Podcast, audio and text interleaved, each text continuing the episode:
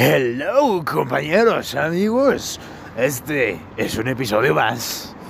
Ya ni me acuerdo cómo se llama este proyecto, pero bueno, miren, traigo una cosa en la punta de la lengua que quiero decir. Y es bastante interesante y, y- y es muy, muy, muy, muy loco y no entiendo. Entonces quiero compartirlo, quiero, quiero hablarlo y, y ver si alguien tiene algo que aportar y dice, no mames, es esto, Paul. Y yo digo, ah, no mames, puta madre, o algo así, ¿no? No sé.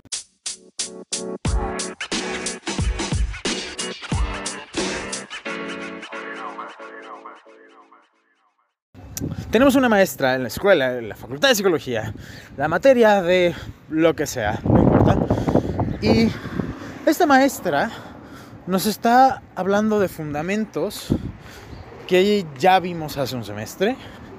Y no solo eso, que son bastante lejanos a lo que atañe a la materia como tal. Tal vez el enfoque que está utilizando sea de lo general a lo particular. El punto es que todos estamos medio frustrados porque sentimos que no estamos viendo realmente nada. Y hoy finalmente yo exploté y le dije, maestra, por favor, antes de que ponga el siguiente video, quiero reclamarle algo. Siento que no estamos avanzando en lo que nos atañe a esta materia. Creo que es una materia muy importante y no estamos sintiendo realmente que estamos aprendiendo algo en relación a la materia.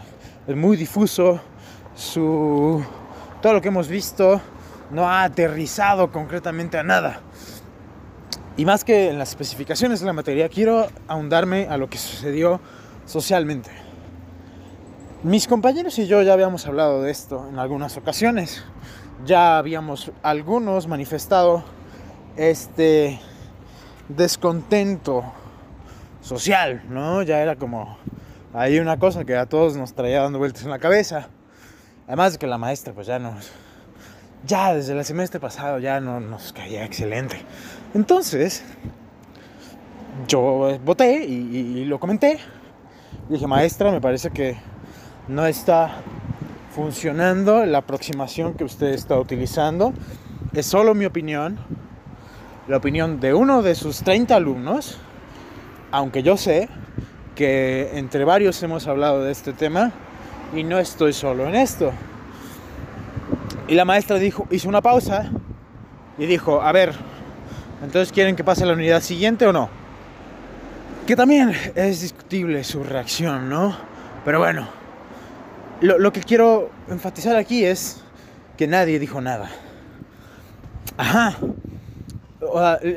Compañeros con los que he hablado eso, que yo podría y pongo en duda, que, considero amigos, no levantaron la mano, no, no defendieron nada, no, no hicieron nada.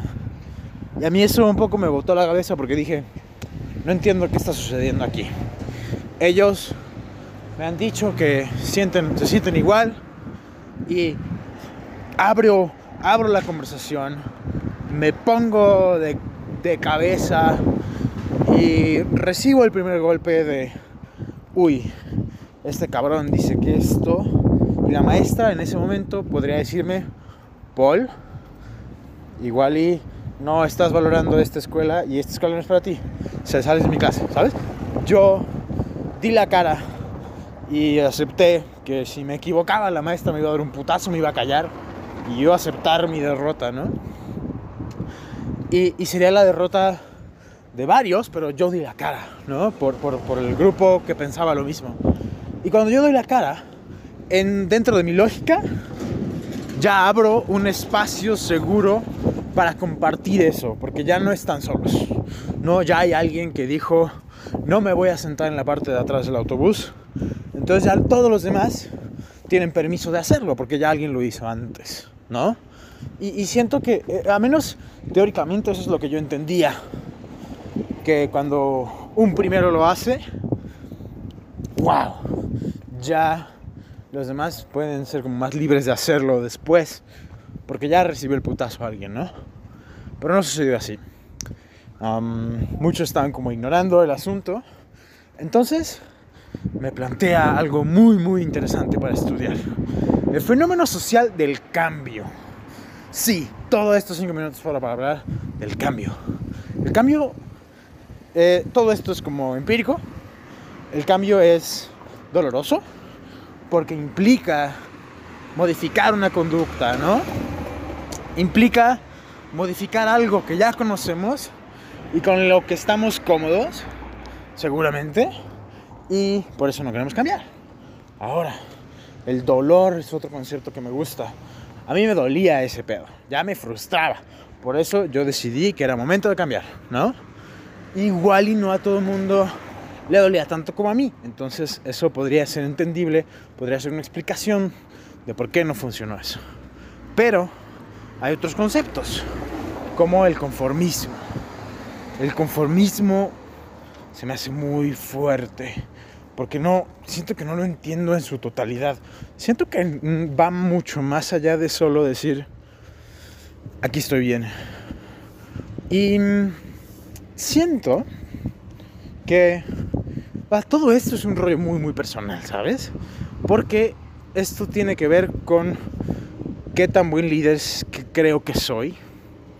Tiene que ver con cómo funciona esta estructura social y qué modificaciones tengo que hacer si quiero lograr hacer un cambio en las personas. Entonces, mm, esos son como los conceptos que traigo en la cabeza. Dolor, cambio, conformismo, mm, coraje, ¿no? El coraje de la primera persona que sale y después de que, de, que la maestra vio este espacio, hablé con otras personas y dijeron, sí, la neta yo me sentía igual, pero no quise decir nada. Y es como, mmm, allí está, hay algo, hay algo que no, no está cuajando, no entiendo. Y siento que en gran parte podría ser que no hay, no hay un,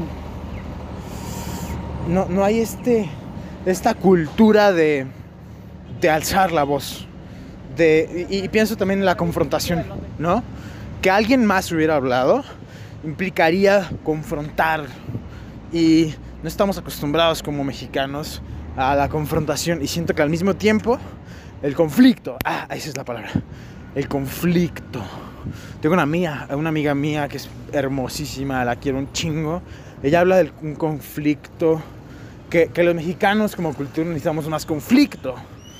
Que el conflicto no es como estar de desacuerdo y cada quien se va y se encierra en lo que creía, ¿no?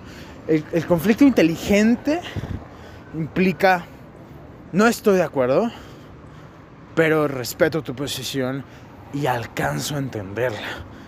Ella lo amplía mucho más, pero siento que el, el asunto del conflicto y de cómo no queremos entrar en conflictos tiene mucho que ver. ¿Qué onda, ¿Cómo andas? Es de eso. Eso es lo que traigo en la cabeza y pues no lo sé, no lo sé, es una inquietud, es una inquietud. Ahorita la saco de esta forma, tal vez en algún otro momento la saque de otra forma. lo que sí sé es que voy a andar de preguntón sobre este tema. Si tú tienes algo que aportar, si sabes de algo, si tienes alguna opinión, aunque sea, tú estaría fenomenal. Yo sé que el podcast es un proyecto súper raro porque a veces está, a veces no. Pero nada, pues esto sí, así, ¿no? Sí, entonces pues sí, exactamente lo que me gustaría es eso, pero a veces eso también, ¿sabes? Lo que me gusta es eso y lo que no, pues también, pero el podcast es increíble, ¿sabes? Gracias a Dios.